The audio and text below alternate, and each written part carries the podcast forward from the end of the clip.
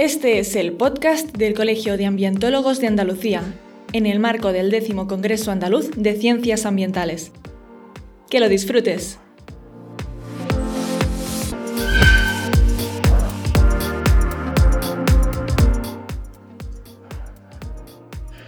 Buenos días, soy Enoc Martínez, director de trabajamediambiente.com y tenemos con nosotros a Daniel Castañeda. Muy buenas, Daniel.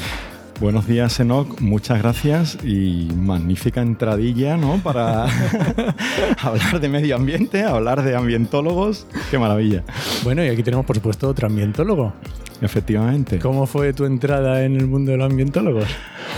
Bueno, pues esa es una pregunta muy buena, ¿no? Eh, yo estudié en Granada, eh, yo soy de la quinta promoción de Ciencias Ambientales de Granada, y bueno, mm, hace poco, mm, de hecho hace un mes, eh, tuvimos una, una, reunión en la que estuvimos todos los de nuestra promoción. ¿Os volviste a juntar?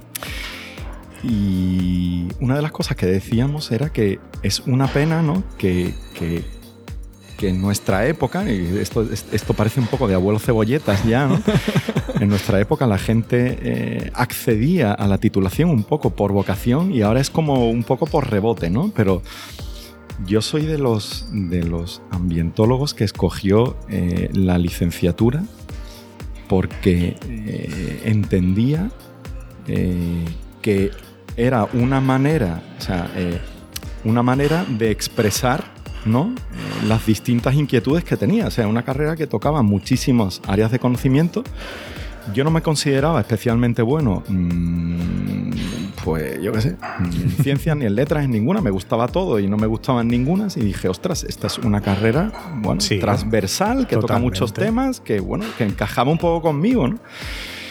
Y pudiendo elegir otras universidades, yo soy de Jerez, ¿no? Y pudiendo elegir otras universidades de Andalucía, me encantó el plan de estudios de Granada porque era como mucho más completo a la hora de bueno, asignaturas eh, optativas, de libre configuración y tal, y, y, entré por ahí, ¿no? Bueno, estudié mis, en esa época, eran cuatro años la licenciatura, luego me llevé otro año solamente eh, con el trabajo de fin de, de, fin de carrera y haciendo un máster en sistemas de gestión ambiental y de calidad. Y ese verano, el verano de 2003, estuve haciendo unas prácticas del, del máster en Granada. Unas prácticas de gestión ambiental y otras de gestión de la calidad en diferentes polígonos de Granada. Ese fue un verano que me llevé solamente visitando polígonos, o sea, algo tan fascinante, ¿no? Para un recién egresado en ciencias ambientales. Y decía, y claro, a mí, eh, tú sabes que en el medio ambiente siempre hay una parte, eh, no sé, más verde, ¿no? Una parte más... Eh, no sé, gris, una parte más marrón. Bueno, a mí lo que me gustaban eran las empresas. Y yo sabía que, que, que mi inquietud iba por ahí, ¿no? Y bueno, después de esas prácticas que las estuve haciendo en una empresa de recambios de automóviles. Fíjate. Eso fue un ecosistema muy divertido, ¿no? Pero bueno, con, de eso me llevo el aprendizaje de saber eh, qué aceite lubricante ponerle a mi coche, que eso eso no es fácil, ¿vale?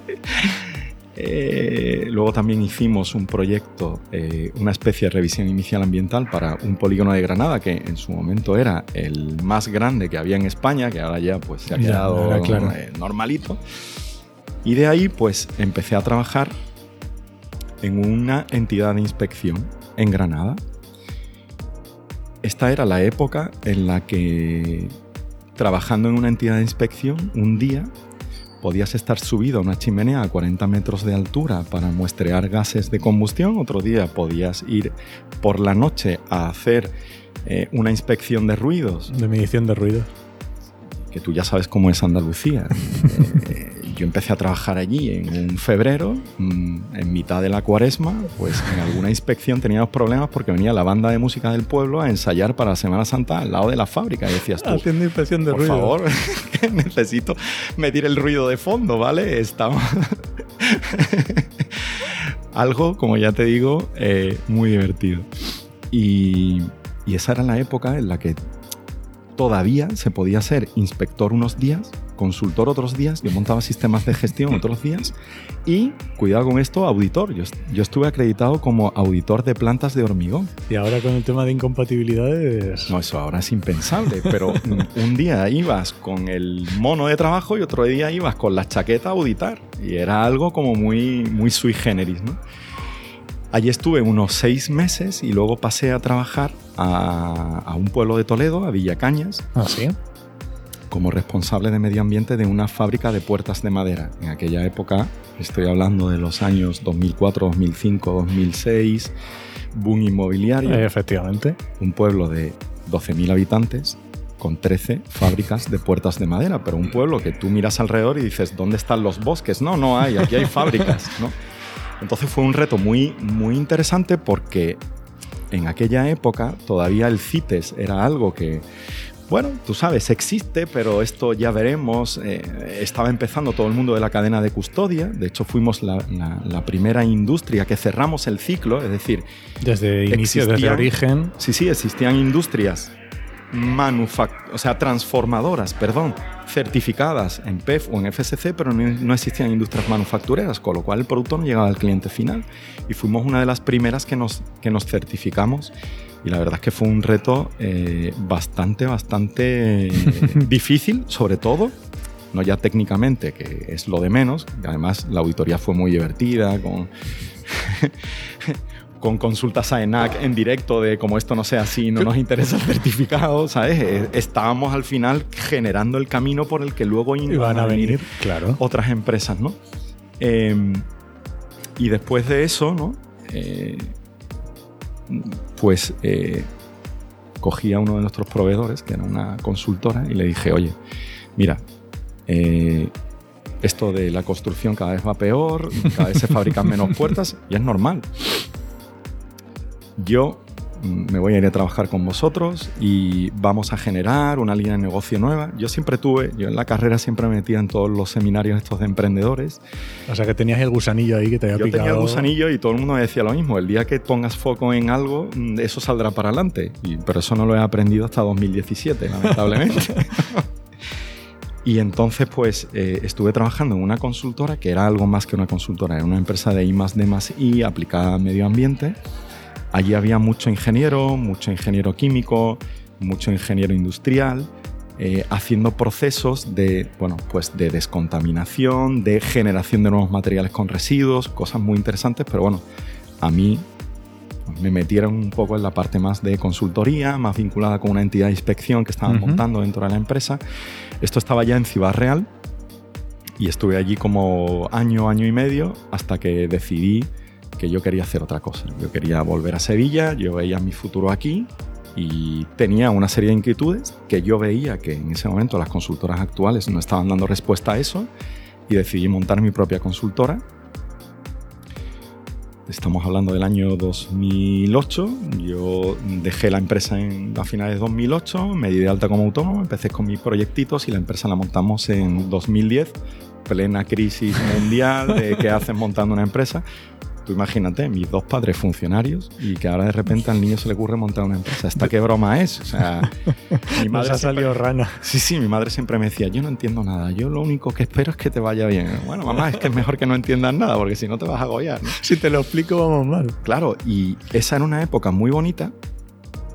¿Por qué? Porque nos pilló eh, en pleno cambio de normativa IPPCC, las empresas, claro, en el 2008 fue la tabula rasa de o estamos todos metidos aquí o nos ponen multas y tal.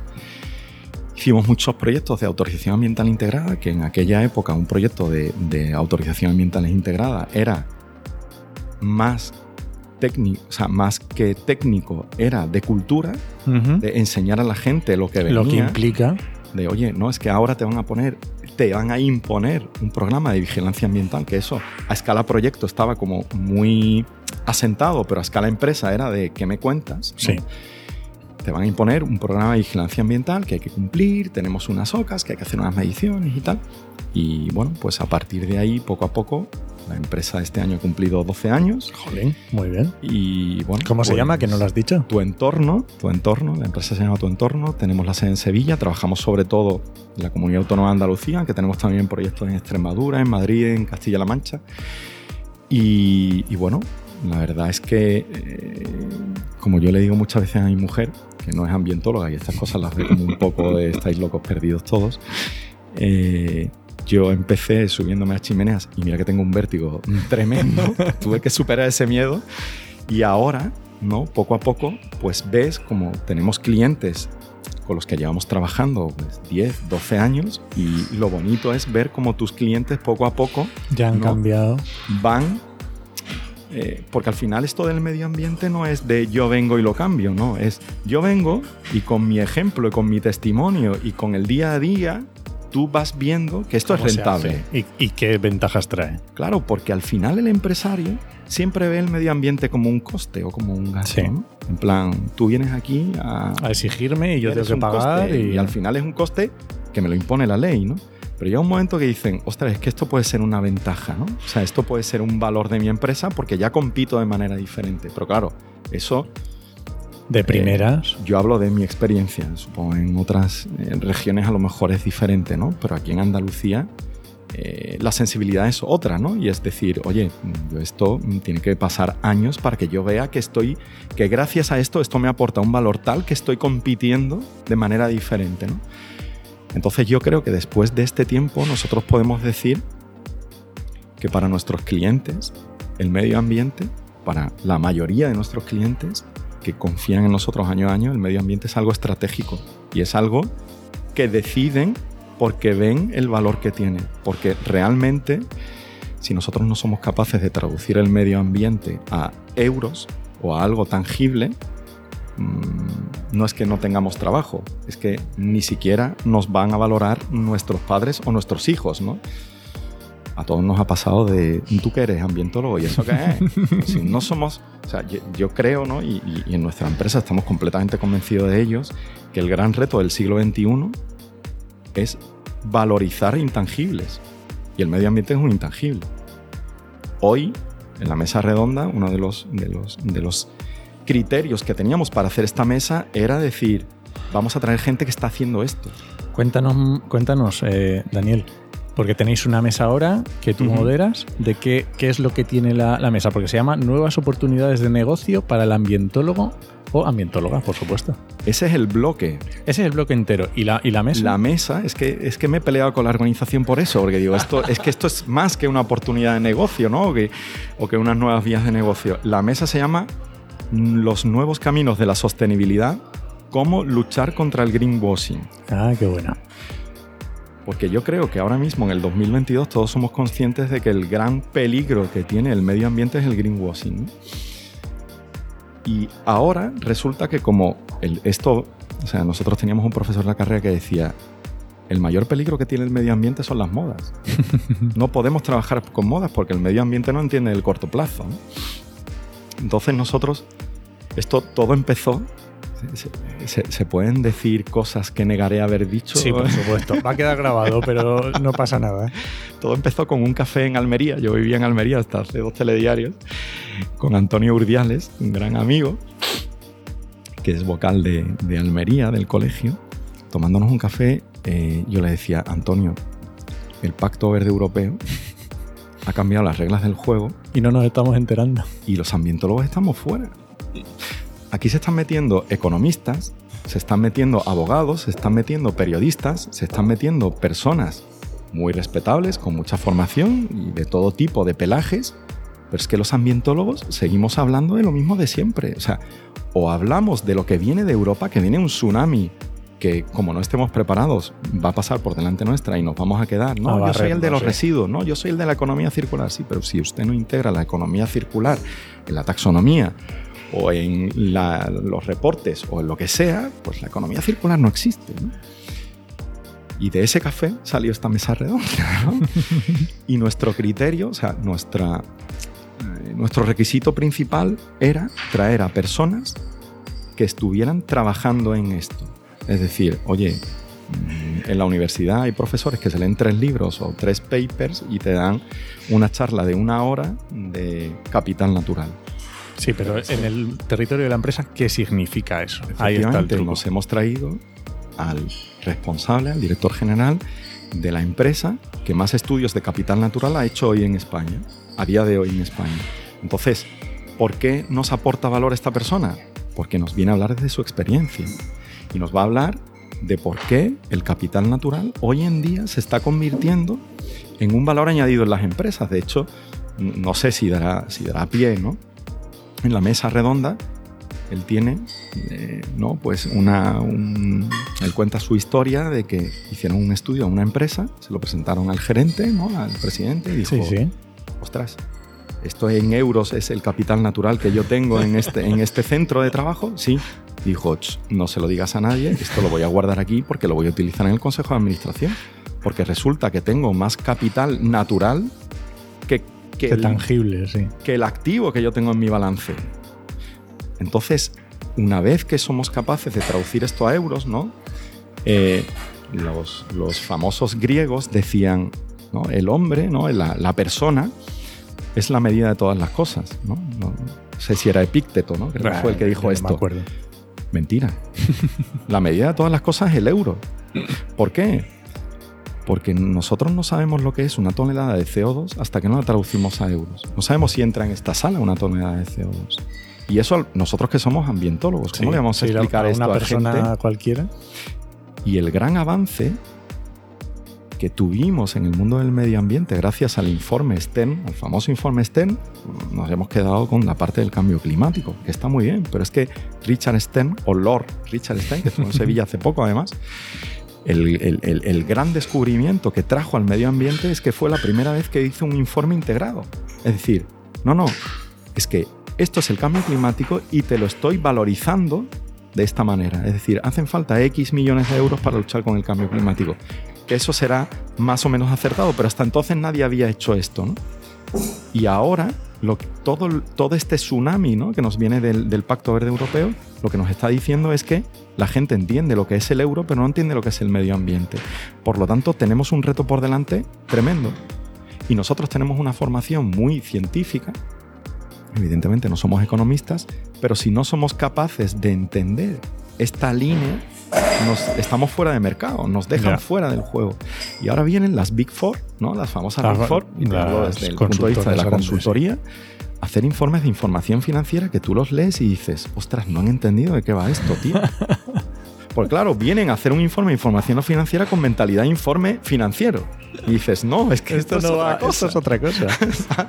Y claro, hacer un informe de información no financiera con la ley 11-2018 en la mano y decir, eh, igualdad, no hay datos, conciliación, no hay datos, cambio climático, no hay datos, eso también lo, hace-. Hombre, eso- Por eso es importante, traemos a Luis López Cózar de Acentúa, eh, que son número uno en Capital Natural, en DNSH, que están haciendo también proyectos de, de taxonomía, eh, incluso de diligencia de vida, que esto es algo que todavía es como una nube, pero es que hoy ya se está aplicando en las cadenas de suministro. Nosotros tenemos eh, un cliente que es una cadena de supermercados y esto ahora mismo están asustados. Porque claro, no saben cómo traducir la legislación europea a- a- al día a día, al día a día, pero que esto lo tienen que aplicar a 1 de enero. claro. Y es como, mm, ayudadnos. Y nosotros decimos, sí, nosotros ayudamos, pero es que para esto todavía no hay manuales, es como prueba-error. Hay que construirlo. ¿De acuerdo? Eh, en la mesa viene también eh, Tomás Conde, que yo tres personas que vienen las, las conocí anteriormente y las admiro profesionalmente porque Tomás fue aquel loco que en el BBVA dijo, señores, o somos capaces de decirle a los inversores el valor que tiene un riesgo ESG, ¿no? de Environmental, Social and Governance, Sí. o los inversores no invierten. Pero no en el banco, sino en las empresas que el banco financia. Efectivamente. Entonces él fue una de las personas que lo vio claro en BBV y dijo, tenemos que trabajar la taxonomía.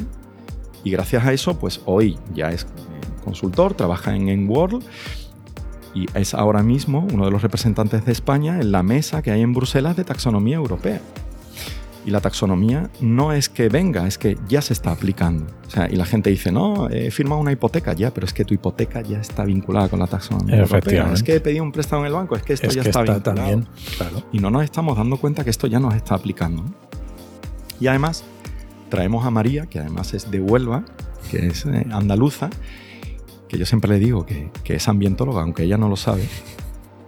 Ella es ingeniero informático Y es una de las personas que yo admiro porque tuvo eh, esa chispa de decir, en el medio ambiente hacen falta datos. Yo soy especialista en datos, pero de repente aquí uh, hay un nicho que no hay datos. Y no solamente no es que haya datos, es que los datos que hay, mm, la fuente es de tú a saber y que esto cómo se valida y cómo tal. Y ahora mismo María trabaja en Fujitsu y eh, es la representante de España, del Instituto de Contabilidad de España y tal, en eh, la mesa de FRAG de Bruselas. Es decir, son los que están decidiendo cómo va a ser el reporte de sostenibilidad del futuro en las empresas españolas. Y esto es una normativa que viene ahora en noviembre, que todavía se está discutiendo y ella nos va a contar algún que otro fleco que ya nos me ha adelantado. Y es increíble que no estamos preparados para lo que viene. Y dices tú, no, esto es para grandes empresas. No, no, no, no. Es que las pymes están aquí vinculadas también. Porque esto aplica a empresas.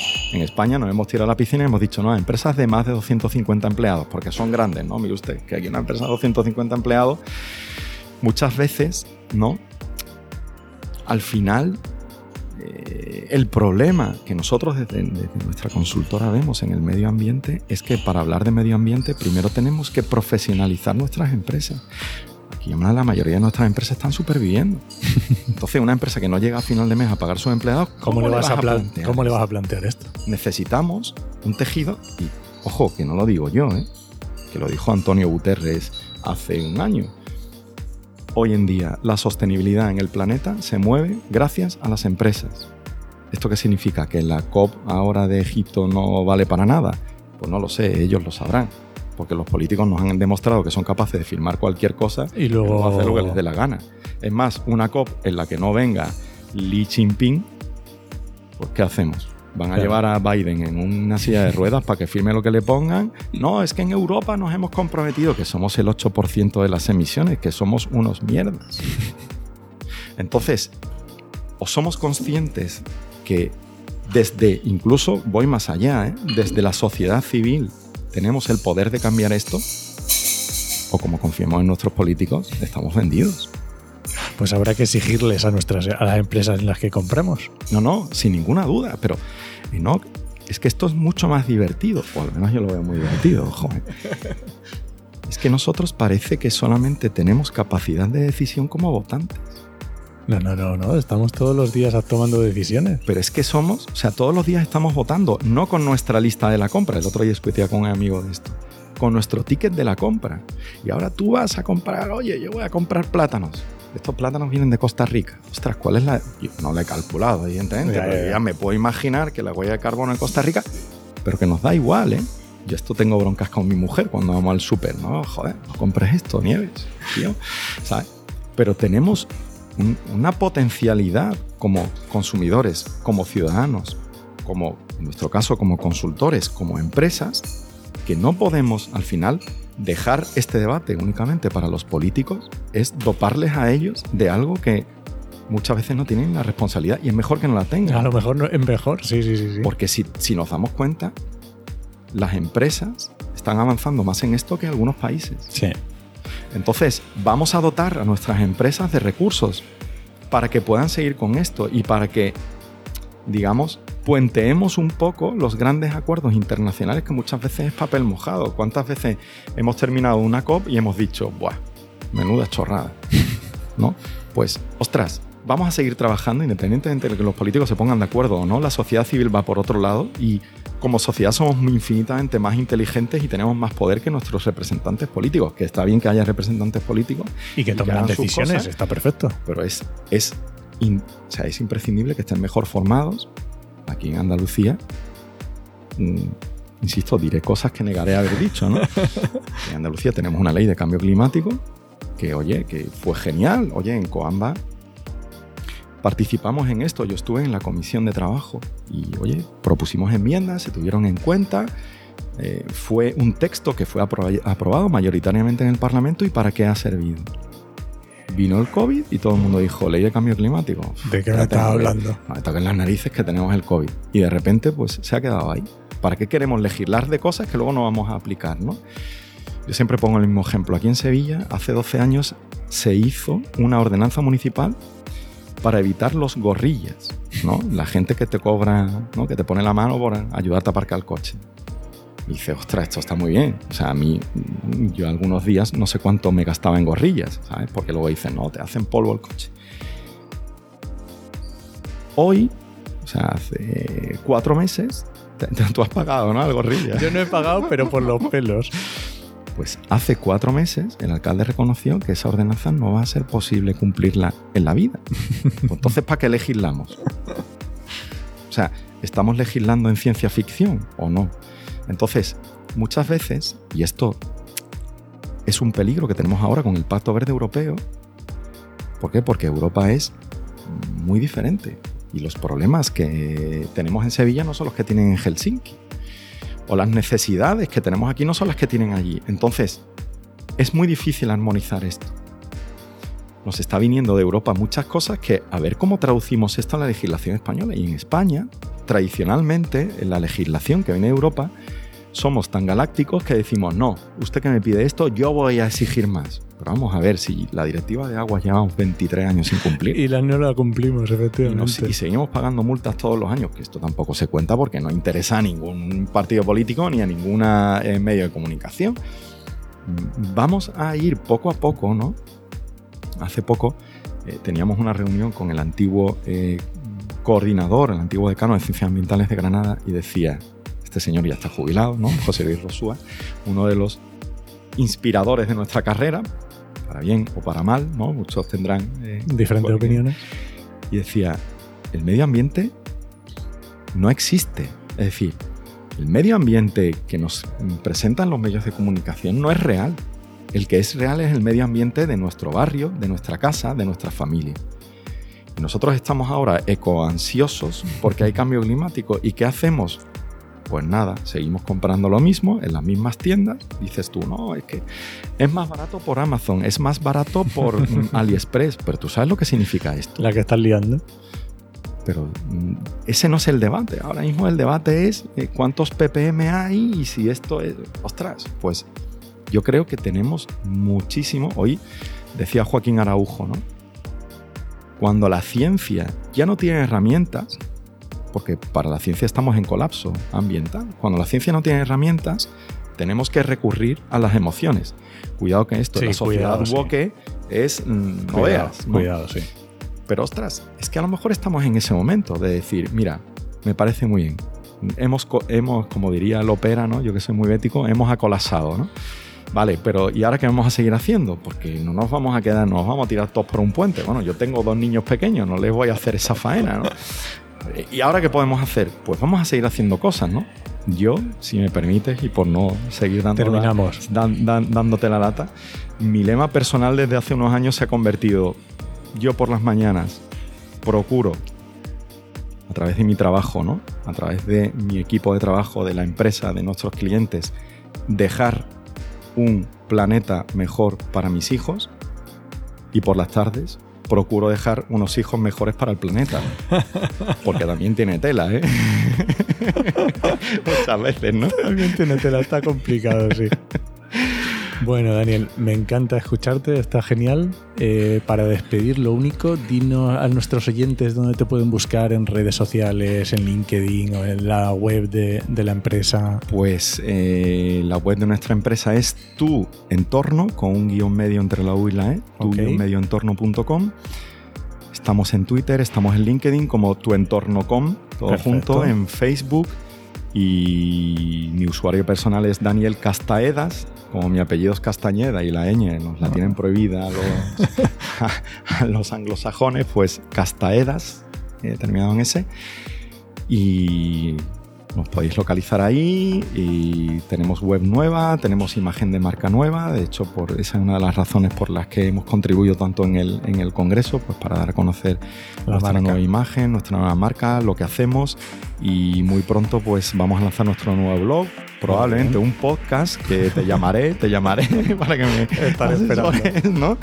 Y, y tenemos eh, un proyecto muy bonito de un campus virtual porque nos estamos dando cuenta, no ya a nivel de ambientólogos, sino a nivel de nuestros clientes que necesitan formación. No ya formación en plan másters, eh, cursos, sino pequeñas píldoras que les ayuden a entender todo esto que viene. ¿no? Y muchas veces te dicen, ostras, si yo te entiendo, pero necesito algo que me ayude a evangelizar esto de cara a mis jefes, de cara a mi consejo de administración, de cara a mis empleados. Entonces va, va a ir por ahí, ¿no? Este, este, este campus que estamos montando.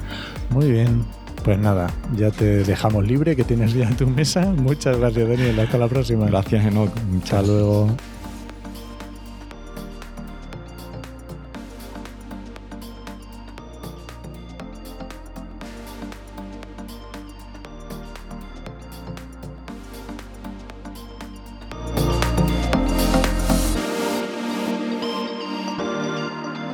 Un podcast del Colegio de Ambientólogos de Andalucía, realizado y producido por Oikos MSP y Red Podcastidae.